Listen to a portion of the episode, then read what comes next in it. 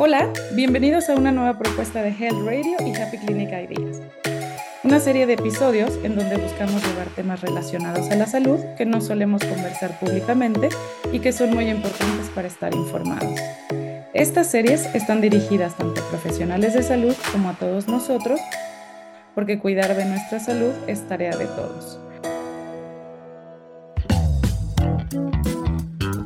Bienvenidos a Health Radio el podcast donde destacados expertos en diversos campos de la salud humana abordan los temas que más te preocupan y los que tienes curiosidad de conocer a fondo.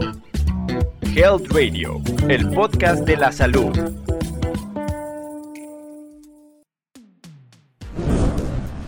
Junto con nosotras te informarás sobre las tendencias en innovación, calidad, tecnología y nuevos modelos de atención que se plantean a nivel global para adaptarlos a nuestras necesidades actuales.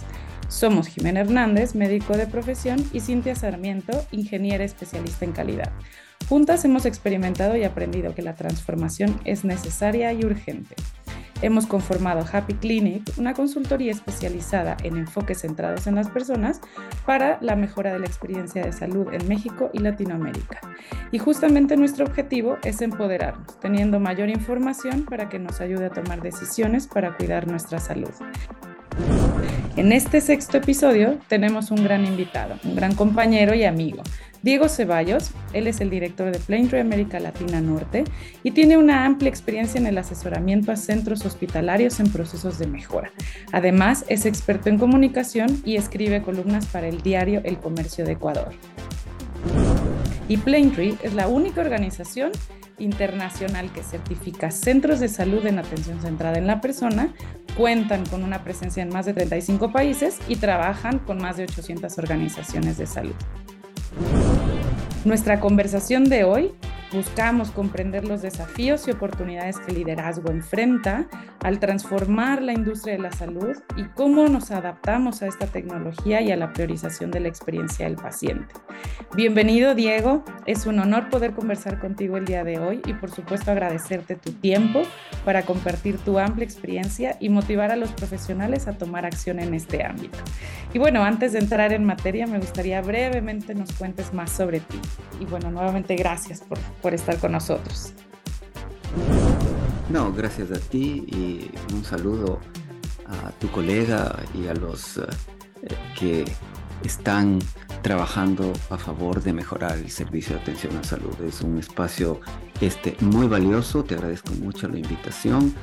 Eh, estoy eh, listo para compartirles un poco la experiencia desde esta orilla, desde la orilla de eh, trabajar en una organización internacional, como tú indicaste, que eh, guía a las organizaciones con una estructura, con un proceso, con un manual basado en evidencia hacia construir culturas organizacionales centradas en las personas, es decir, cómo atendemos a los pacientes, cómo colaboramos con ellos, cómo consideramos también a ese acompañante, al familiar, eh, parte del equipo de atención en salud y, eh, por supuesto, cómo cuidamos a los cuidadores. Eh, la atención centrada en la persona se trata de incluir a pacientes, familiares, al personal de salud y también a la comunidad a la que las organizaciones se deben. Así que esta experiencia que llevamos eh, algunos años en América Latina y conociendo también experiencias de hospitales en otros países, encantado de compartirla, contarles eh, lo que nosotros vemos en terreno. Eh, más allá de la teoría, hay cosas que suceden en los hechos y la, la, cuestión del liderazgo es importantísima en una entidad de salud. El liderazgo marca en gran parte eh, la cultura de las organizaciones y cómo avanzan hacia un mejor servicio o uno que no sea el adecuado. El liderazgo tiene mucho que ver con eso. Totalmente, ¿no? Y por eso lo quisimos tomar como un episodio completo para, para la serie que estamos haciendo acerca de la, atención centrada en la persona, ¿no? Y el, importantísimo papel que juega. Así que bueno, pues para comenzar, ¿podrías hablarnos de cómo ves el panorama actual de la industria de la salud, especialmente en términos de su preparación para afrontar los cambios tecnológicos y la adaptación de un enfoque centrado en el paciente o en las personas, ¿no? Porque hay todo un ecosistema trabajando que también tenemos que centrarnos en este. Pero bueno, ¿cuál es el panorama actual, Diego? Mira, el panorama no es un panorama estándar, eso es cierto, eh, depende del país, depende de las circunstancias, depende de las organizaciones. No obstante, es clarísimo que luego de la etapa de la, pandemia hay una huella que quedó este, eh, indeleble todavía en, el sistema de salud en general y vemos con claridad que en, el mundo el sistema de salud es un sistema donde las personas que colaboran están renunciando, se están yendo. ¿Y por qué sucede esto? Porque eh, hay una gran dosis de burnout, de fatiga por compasión, de, cansancio emocional, eh, físico, eh, de falta incluso de reconocimiento adecuado al trabajo que, que están haciendo y del cuidado que merecen nuestros cuidadores. Y por eso las cifras son evidentes, indican una merma, eh, indican un déficit en cuanto a médicos, en cuanto a enfermeras. En América Latina, en el caso de Plenty, trabaja sobre todo con organizaciones privadas. Encontramos que existen estas circunstancias de presión, de agotamiento del personal de salud pero al mismo tiempo observamos que hay lecciones de lo que sucedió con la pandemia que han sido consideradas y afortunadamente organizaciones con las que nosotros trabajamos vemos que lo hacen de forma adecuada y que más allá de eh, las circunstancias globales están apostando a entregar el mejor servicio. Y, lo más destacable de estas organizaciones es que eh, están convencidas de, aquello, tienen detrás de sí algo que es lo que les sustenta, que son valores, creencias, una, forma de entregar servicio, de creer en el servicio, que bueno, al final es lo más importante, y de eso se derivan las formas de liderazgo, las formas en las cómo gestionan su calidad, su seguridad, pero lo más importante en realidad son los valores. Y respondiendo en resumen a tu pregunta, hay una variedad de circunstancias. Es cierto, en el sistema privado hay cosas muy virtuosas, pero debemos lamentar que en el sistema público existan muchas falencias todavía. Hay países este, que enfrentan circunstancias muy complicadas. Hay otros que avanzan mejor, pero lastimosamente el sector público en general es un sector donde todavía hay mucho, mucho por hacer y sobre todo en estas circunstancias de alta presión y alto desgaste luego de la etapa de la pandemia. Totalmente, ¿no? Y bueno, también la pandemia ha traído y abrió o agrandó, digamos, la puerta que la tecnología ya venía abriendo esa brecha, ¿no? Y entonces, eh, pues ahora a medida que vamos adaptando más tecnología, que eso es lo que la pandemia nos abrió, eh, esta adopción tecnológica sin preguntarnos si, si realmente la, la queríamos, llegó y, y, se, instaló ya per se esta tecnología en la atención médica. Pero bueno, em, así el uso de la inteligencia artificial, todo el tema del, del, data science o del big data, ¿no? esa toma de decisiones basada en, en todos los datos que hoy día tenemos, ¿Cuáles son algunos desafíos específicos de liderazgo que enfrentan los profesionales de salud que nos puedas comentar? ¿Cómo está haciendo esta integración entre liderazgo y, y pues el uso de la tecnología, ¿no? Post pandemia, con todo esto que nos estás platicando que sufrimos las, eh, las organizaciones de salud. Como tú bien dices, la inteligencia artificial, la tecnología que está irrumpiendo con fuerza en algunas entidades todavía se ve como el futuro. En realidad esto es ya el presente. Y uh, Plenty en particular, en el proceso Plenty, eh, en una revisión como debe suceder de los criterios de certificación, uno de los temas que se está ahora enfatizando es cómo la inteligencia artificial y la tecnología responden efectivamente a mejorar la experiencia de los pacientes. Y eh, esta pregunta hay que responderla en terreno, es decir, pidiendo la, la, eh, la opinión de los propios pacientes, de los colaboradores, eh, evaluando cómo la inteligencia artificial y las nuevas tecnologías pueden mejorar la experiencia del paciente. hay eh, avances que en este momento eh, los estamos viendo apenas sus raíces, pero esto no hay, eh, aquí no se va a detener esto y cada vez va a haber mayores posibilidades, creo yo, de apoyar a los pacientes, de mejorar la experiencia de los pacientes.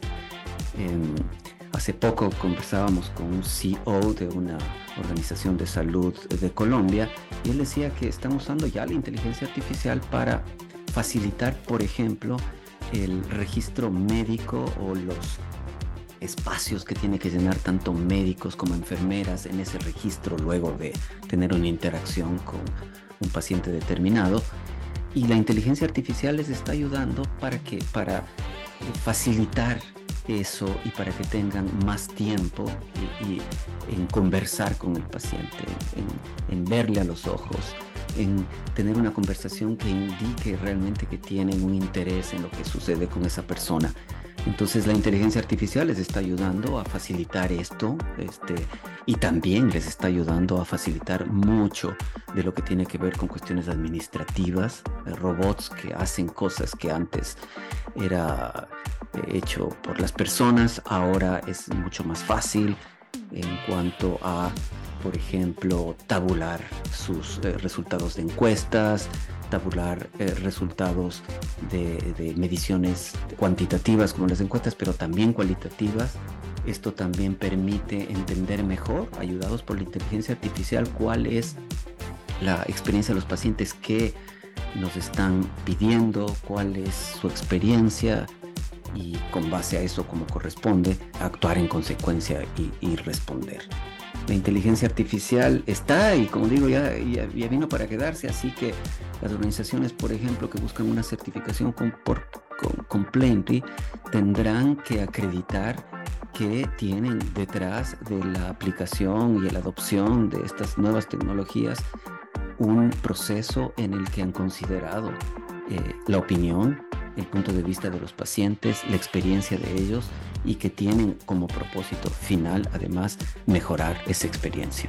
Hay todo para avanzar, pero obviamente todavía estamos en América Latina empezando, empezando con esto, viendo ya como parte de lo que corresponde al actual sistema de atención en salud, pero las personas que nos escuchan deben saber que la inteligencia artificial va a cambiar en, muchos aspectos la experiencia de los pacientes y va a mejorar la expectativa de diagnóstico en una forma exponencial pero además va a acompañar a los pacientes para que sus pruebas, por ejemplo, de rendimiento físico sean monitoreadas de forma remota y sirva esto para que las personas incluso tengan que ir menos a los hospitales y que puedan ser revisadas incluso desde sus computadoras donde ya hay este ustedes saben dispositivos que permiten medir desde la computadora y estando el médico al otro lado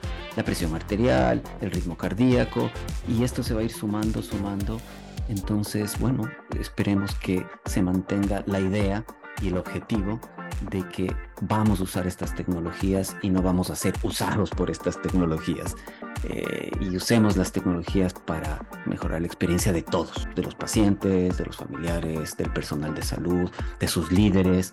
Los líderes están ya entendiendo este elemento y están asumiendo, no todos, es cierto, no todos están tomando medidas o cartas en el asunto, pero mientras eh, más se sumen, creo que va a ser positivo para todos.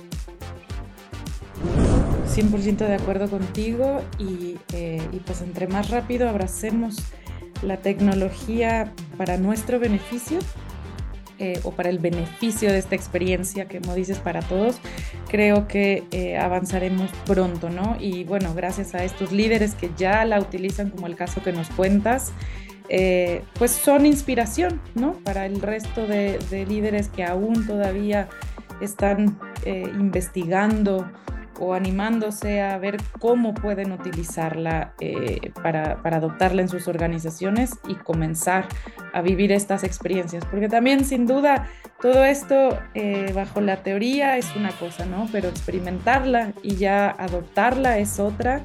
Y creo que ahí es en donde uno realmente logra el aprendizaje. Así que bueno, pues creo que entra perfecta la siguiente pregunta que te tengo.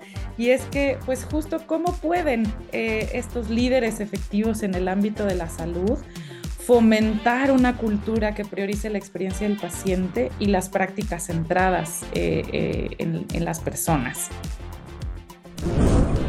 Mira, en cuanto a, esto, que, sería entrar así como en el ámbito de profundidad, pero también retomando lo anterior, la inteligencia artificial también depende en qué cultura es, eh, en qué cultura organizacional, en qué cultura de tal o cual hospital llega, porque todo elemento que se incluye en, el funcionamiento de una organización, incluso fuera del sistema hospitalario, este, florece o, fracasa eh, por la cultura. La cultura es lo más importante, hay esta máxima de que este, las, la, cultura se come a la estrategia. ¿sí? Puedes tener, los planes, puedes tener planes, estrategias, eh, inclusión de inteligencia artificial, si la cultura eh, no es el lugar donde esto puede germinar de forma adecuada, pues este puede ser una mala inversión.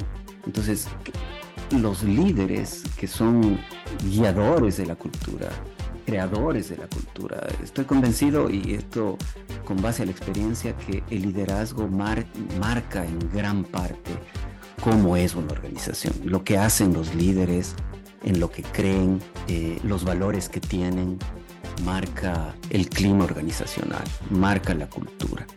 Aquellos líderes que están en sus oficinas y que desde ahí toman decisiones que quizá con toda la buena intención tienen un tipo de decisiones que tienen un tipo de consecuencias, pero los líderes que están en el piso, que están hablando con las personas, que están hablando con pacientes, que tienen espacios para escuchar a los colaboradores, que tienen espacios para eh, co-crear junto a eh, los colaboradores soluciones, e incluir programas dentro de las organizaciones, esos líderes que al final, en pocas palabras, se trata de personas que son buenas, eh, estas buenas personas que si tienen esta predisposición a la empatía, al hablar con otros, al escuchar realmente a otros, son los mejores líderes. y esos son los líderes que crean culturas donde la gente trabaja sin miedo, donde la gente responde de una mejor forma las exigencias profesionales. Obviamente son eh, espacios donde además eh, las culturas adecuadas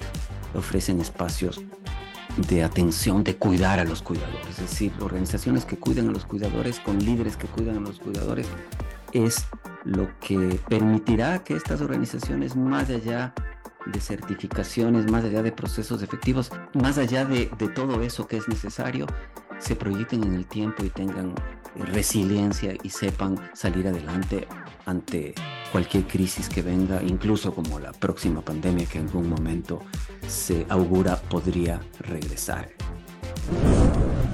Los líderes son de verdad eh, más importantes, pero hay todo tipo de líderes, ¿no? Eso es cierto, hay todo tipo de líderes. Una de las preguntas que quizá es bueno hacerse es, bueno, ¿el líder se hace o nace? ¿no? ¿Nace o se hace el líder? Y lo cierto es que el líder en, gran parte, eh, como decía, es una buena persona. Eso, eso es como lo que tiene que estar detrás.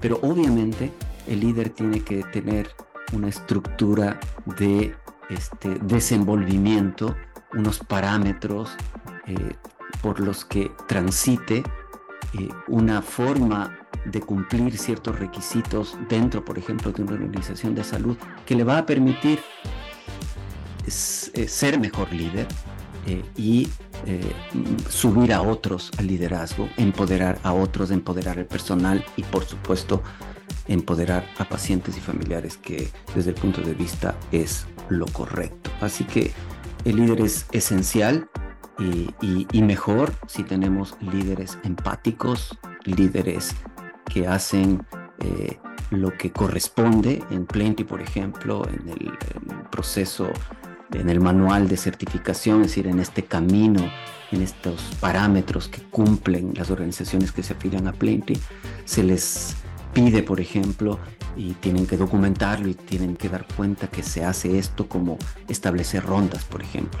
Rondas periódicas por diferentes áreas del hospital, reportarlo en una bitácora, por supuesto, este, ir desde las cocinas hasta las lavanderías, el quirófano, hablar con pacientes, familiares, eh, y hacerlo esto de una forma consistente cada cierto tiempo, eh, reportar todo lo que están eh, escuchando o transmitiendo o, explorando dentro de la organización y hacerlo de forma continua, no solo el máximo líder, sino todos los que son, eh, que tienen estas responsabilidades. Luego, otra cosa que se les pide es tener una comunicación directa con el personal, es decir, ustedes han escuchado de los desayunos con el CEO o la comida o reuniones en un auditorio que donde se comunica de forma abierta y transparente lo que está pasando dentro de la organización.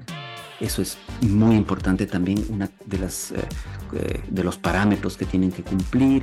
Además, que estos líderes tengan espacios creados por la organización y donde ellos también eh, escuchen que participen pacientes y pacientes y familiares, es decir, si estamos en el sistema de salud, finalmente el objetivo eh, central de la existencia del sistema de salud es atender a pacientes. Y entonces escuchemos a los pacientes, busquemos una representatividad de ellos para que nos den un, un advice, un consejo de cómo están viviendo su experiencia en la organización. Otra cosa es que se capaciten los ejecutivos que reciben cursos de comunicación, de, de, de, empatía, porque también eso se puede entrenar. Eh, están entrenados en, procesos de cambio y otros temas vinculados a su, gestión es súper importante. Y tener la oficina abierta, los ejecutivos que estén disponibles para reuniones que van, eh, este, no llaman al personal a su oficina, sino que van a piso este, y hablan ahí, por ejemplo, con los colaboradores. Tienen que ser cercanos, tienen que tener un trato horizontal con eh, el personal. Todos estos, este marco y esta forma de ser es algo necesario dentro de organizaciones de salud, por supuesto. Sucede eh, de forma consistente, lastimosamente no, pero esto es un proceso de continuo cambio y eh, al menos en las organizaciones que trabajan con Plenty, instamos a los líderes a cumplir estos parámetros, a tener estos propósitos y, y cuando lo hacen eh, el resultado es virtuoso, virtuoso desde el punto de vista de la experiencia de los pacientes, de los familiares y por supuesto el personal. Eh, lo hemos visto, o sea, no es teoría, esto existe y funciona. Es decir, si hay un marco adecuado, la cultura que se va consolidando. Eh, en, pocas palabras, Plenty lo que les entrega a las organizaciones es un marco estructurado, basado en evidencia, que lo que hace es potenciar, si existe ya, una cultura centrada en las personas. Potenciarla, alentarla, en algunos casos de organizaciones más jóvenes o que están en otros estadios de desarrollo, les ayuda a ir construyendo esa cultura y es una cultura eh, de, además eh, que considera, por supuesto, eh, la calidad, la seguridad y que engloba dentro de la experiencia de los pacientes respetar sus preferencias, entender quiénes están del otro, quiénes son estos pacientes, su cultura, sus necesidades todos tenemos necesidades distintas, lenguaje diferente, comemos cosas diferentes, queremos entretenimiento, necesitamos. Todos estos elementos eh, deben ser considerados y, la experiencia, como eh, reitero, al menos en los hospitales Plenty en los que nosotros trabajamos, afortunadamente es que les ayuda realmente el proceso a crear esta cultura adecuada cuando hay regresando al inicio de tu pregunta, cuando hay líderes adecuados. Los líderes son fundamentales, eso sí está clarísimo. Si los líderes no son estas personas buenas que decía en un inicio, es muy difícil que las organizaciones se, se, transformen en espacios eh, reconocidos, certificados y donde sea bonito trabajar y donde sea eh, claro que ahí eh, se considera a las personas en, su globalidad. Gracias, Diego. Súper interesante lo que, lo que comentas. Y bueno, me quedo con una frase que dijiste al principio que me ha encantado y es que la cultura mata la estrategia, ¿no? Pero bueno, también si bien, como nos has contado, hay caminos para, para retomar este liderazgo y para aprenderlo, ¿no? Para aprender a liderar con compasión e inclusión hacia todos. Así que, eh, bueno, pues ahora nos podrías compartir alguna experiencia donde este marco de Plaintree con el que trabajan, junto con la toma de decisiones basada en datos, cómo ha transformado positivamente la experiencia del paciente o cómo ha cambiado los resultados de salud de alguna organización. Perfecto, claro, mira, con muchísimo gusto. Un ejemplo de esto lo, indicaría en, un hospital que trabajamos en Panamá y voy a mencionarlo porque es muy virtuoso lo que sucedió, es Pacífica Salud.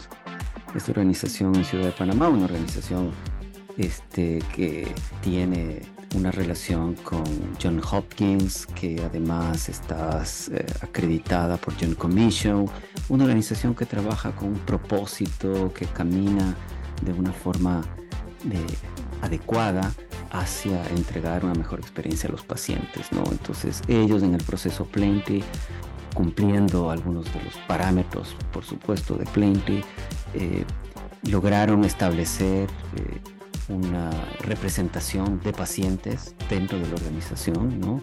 que les eh, aconseja a ellos. ¿no? Ese, de esa voz han surgido algunas sugerencias a la organización y también por supuesto, de la voz que se recoge en las mediciones que hacen. Y las mediciones no solo son eh, encuestas, eh, sino también eh, estas mediciones cualitativas que tienen que ver con las rondas de liderazgo en piso, con pacientes, con, hablando con los, con los actores, ¿no?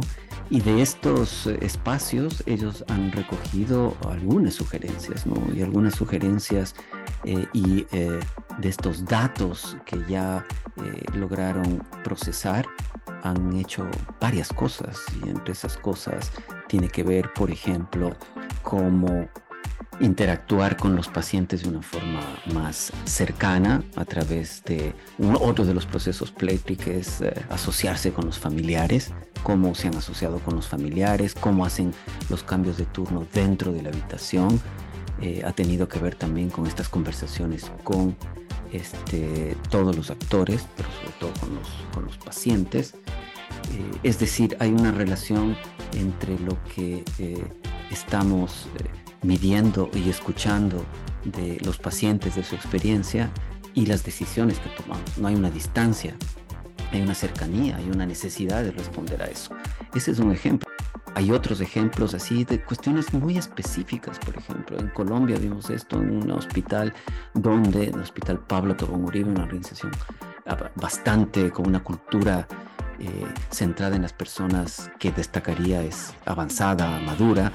Bueno, en esa organización es cotidiano que, por ejemplo, pregunten a los pacientes a través de encuestas eh, qué tipo de eh, virtudes encuentran principalmente, por ejemplo, en médicos o enfermeras. ¿Para qué les preguntan esto? Para contratar a nuevos médicos y enfermeras.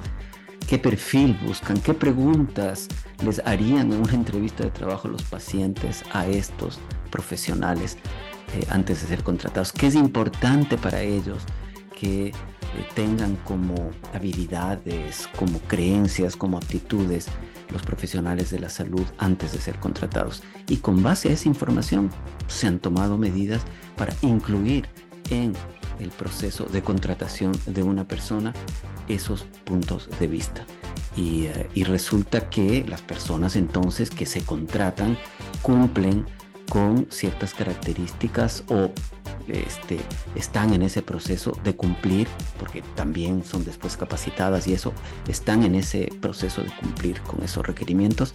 Y lo que sucede al final es que responden mejor a eh, esta interacción con pacientes con familiares, incluso con los colegas, y eso hace que la cultura este, se mantenga enfocada y centrada en las personas. Ahí hay dos ejemplos así muy claritos de cómo usamos la voz de quienes son pacientes, familiares y en muchos casos también de colaboradores para tomar medidas. Entonces, escuchemos a ellos, midamos lo que nos están diciendo, interpretemos, tabulemos esos resultados y las organizaciones toman un camino, una estrategia, un programa para atender esa, esa voz. no sé si esos dos ejemplos creo que son muy claros de cómo se responde a eh, los datos y a, lo que escuchamos de los actores.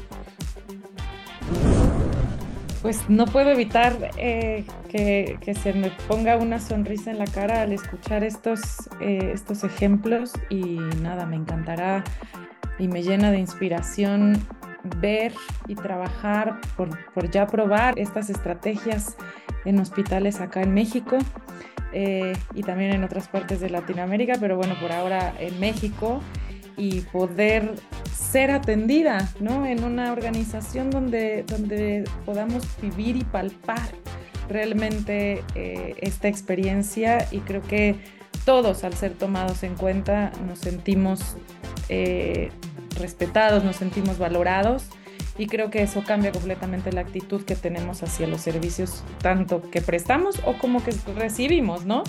Y creo que en eso lleva a, la siguiente pregunta que te, que te tengo, y es que, bueno, si bien nosotros como especialistas en la seguridad del paciente, la continuidad de la atención es un gran desafío constante en la salud y pues especialmente también hoy en día lo tomamos con la interoperabilidad de las nuevas tecnologías, ¿no? Que es un gran reto que tenemos por delante. Así que, ¿cómo las organizaciones para las que has colaborado han manejado este desafío y qué estrategias implementan para asegurar un flujo de información efectivo? Mira, esto es un terreno en el que, por supuesto, la calidad y la seguridad, que es fundamental en el ámbito del servicio en salud, debe eh, estar, estar presente, ¿no? Entonces, si nos aseguramos de esta eh, continuidad de la atención, eh, es evidente que estamos, por supuesto, haciendo lo necesario y lo correcto. Eh, las organizaciones tienen diversas estrategias. Eh, lo cierto es que eh, la continuidad tiene que ver con los enlaces de comunicación, en pocas palabras, que existen entre los diferentes procesos. Y los procesos existen porque hay personas que los han diseñado y los están llevando a la práctica. pensando en eso, es obvio que uno de los elementos centrales de esta continuidad es mantener una eh, comunicación este, garantizada entre estos diferentes eh, departamentos, personas, procesos o programas incluso, este, hablando desde el punto de vista de la inteligencia artificial, que estén concatenados, pero es súper importante y eso en las organizaciones más avanzadas se ve, es que haya una posibilidad siempre de estar viendo el bosque y no solo los árboles. Es decir, tenemos que actuar como un sistema y un sistema tiene que verse a veces, a, no sé, como que estás en un helicóptero sobre este, el escenario y tienes que ver todos los elementos y mantener esa mirada a veces no es fácil en el día a día. Y, ah, y eso se consigue, esa mirada se consigue de verdad con una buena cultura de seguridad, una buena cultura de calidad. El tema es que muchas organizaciones piensan en el tema de la seguridad y la calidad como un asunto eh, eh, únicamente relacionado a eh, cómo podemos garantizar que el nivel de infecciones, de caídas, de eventos adversos, pues no sean o del mal uso de la medicina, de, las, de, los, de los medicamentos, eh, no, no, no, llegamos, no, no, podamos, no debamos caer en eso a través de procesos adecuados. Pero lo cierto es que eso eh, es, eh, funciona en, un, en lo que tú decías. O sea, esas estrategias funcionan en una cultura adecuada, ¿no? En una cultura adecuada. Y cuando no cuando eliminamos la cultura del miedo, de, no reportar, por ejemplo, este, fallas en, en los procesos, porque las personas tienen miedo, los, las enfermeras, los médicos, los técnicos a veces tienen miedo, cuando tenemos una cultura que facilita la conversación, que facilita el intercambio, que facilita el codiseño, eso es lo más importante. Estos procesos funcionan cuando son definidos en un proceso de trabajo colaborativo lo que las organizaciones que mejor funcionan son donde los expertos, los líderes trabajan con el personal para encontrar estas soluciones y para este, definirlas y mantenerlas eh, comunicadas de forma segura. Y qué mejor si a eso además incluimos el concepto de que en realidad al final lo estamos haciendo por los pacientes. Es decir, lo más importante es que los pacientes se sientan seguros, no solo los profesionales en su ejercicio, sino que ellos están dando un ejercicio frente a pacientes y a familiares para lo que para quienes lo más importante es un buen servicio, por supuesto, pero se quieren sentir seguros. Entonces, si ponemos los focos de esta forma, estoy seguro que los la continuidad de la atención se, se garantiza. Tengamos culturas adecuadas, donde no haya miedo, donde haya colaboración y donde haya una comunicación adecuada entre todos los involucrados lo que vamos a asegurar es una continuidad de la atención lo suficientemente adecuada, no solo dentro de la organización, sino afuera, porque muchos de los pacientes que son atendidos en un hospital luego tienen que ser derivados por X o Y a otra organización y a otra, o tienen que obtener servicios de salud que no están necesariamente en ese hospital. Y entonces la continuidad desde el punto de vista de Plenty también es cómo nos relacionamos con esos otros proveedores de salud que ni siquiera son de nuestra empresa o no pertenecen a nuestra marca, pero que es importante que tengamos una relación con ellos porque al final lo más importante es el paciente y como eso es lo más importante, tenemos que garantizar la continuidad dentro de la organización, pero también fuera de ella. Sin duda y bueno, creo que lo más importante que me gustaría resumir con todo esto que nos has comentado es que soluciones hay, acciones ya establecidas, basadas en evidencia ¿no? y estructuradas, ya sea por Plaintree eh, o por consultorías eh, que existen, pues hay modelos ya que trabajan con todo esto y que pueden ayudar a estos líderes emergentes a guiar a sus organizaciones con todas estas características, ¿no? Y a que realmente transformemos la, atención de la salud hacia estas nuevas culturas que, que, requerimos y que la verdad te digo, a mí me pone una sonrisa en la cara de saber que, que vamos hacia allá y que, y que va a cambiar esto, ¿no? Y que vamos a tener organizaciones pues más empáticas y que satisfagan las necesidades que hoy en día tenemos. Solo para enfatizar lo tuyo, detrás de todos los procesos, detrás de todos los comportamientos de los líderes, detrás de, la, de todo el cemento y las máquinas que tenemos dentro de las organizaciones, de toda la tecnología, lo más importante al final, y con eso creo que este, hay que quedarse, es por qué hacemos lo que hacemos y para qué hacemos eso. Entonces, si hay una creencia real, acreditable con hechos, es decir, una correspondencia entre lo que decimos y lo que hacemos, eso es lo que finalmente dará, eh, eh, creará este servicio o ideal, si quieres, centrado en las personas. Los valores son lo más importante. En realidad, ¿para qué hacemos lo que hacemos? después, si creemos de verdad en eso y lo vivimos.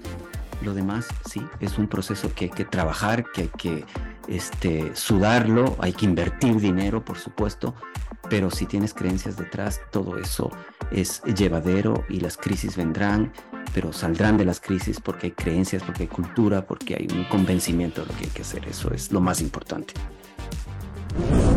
Qué bonito, Diego. Eh, y bueno, pues tal vez con este comentario eh, respondiste a mi pregunta, pero de todas maneras me gustaría que por último, si tienes algún consejo que le darías a estos líderes, eh, pues en el ámbito de, la, salud, ¿no? De todo tamaño de organizaciones, para liderar con éxito la transformación de la industria que estamos viviendo. mira, los líderes eh, son, como decíamos en el inicio de esta conversación, muy importantes. Entonces, si ustedes, los nuevos líderes, eh, desean eh, hacer lo correcto, es centrarse en las personas, es centrarse entonces en eh, estos, estos pacientes que son finalmente lo que permite que ustedes vayan a ocupar un puesto, ¿no?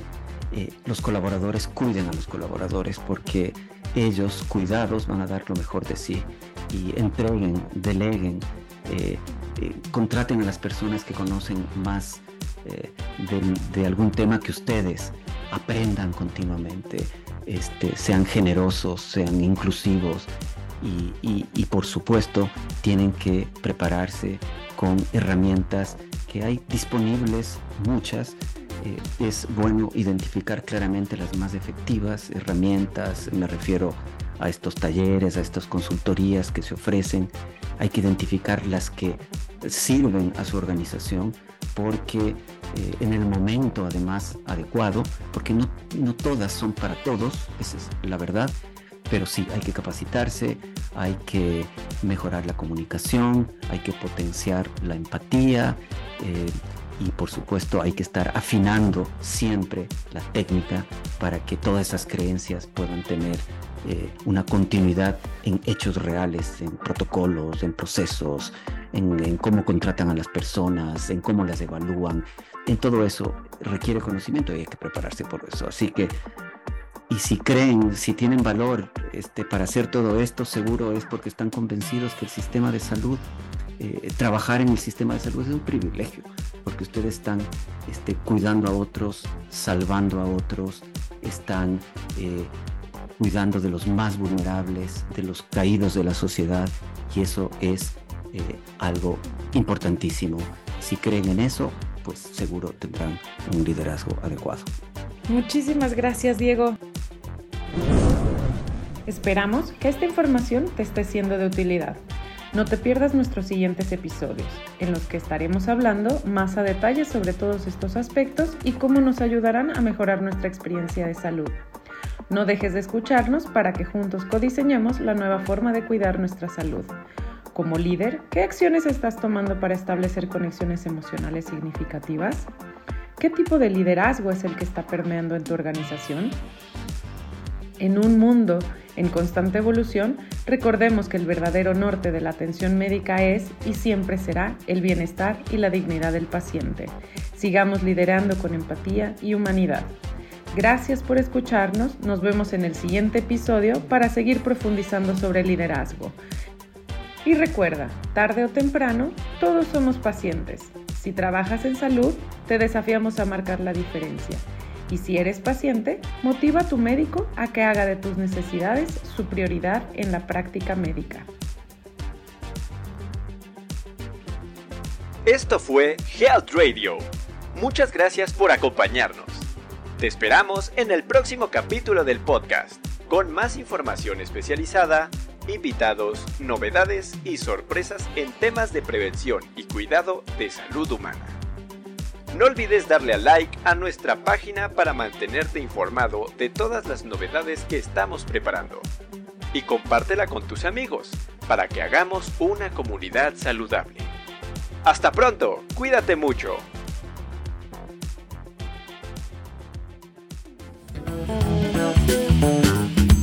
Health Radio, el podcast de la salud.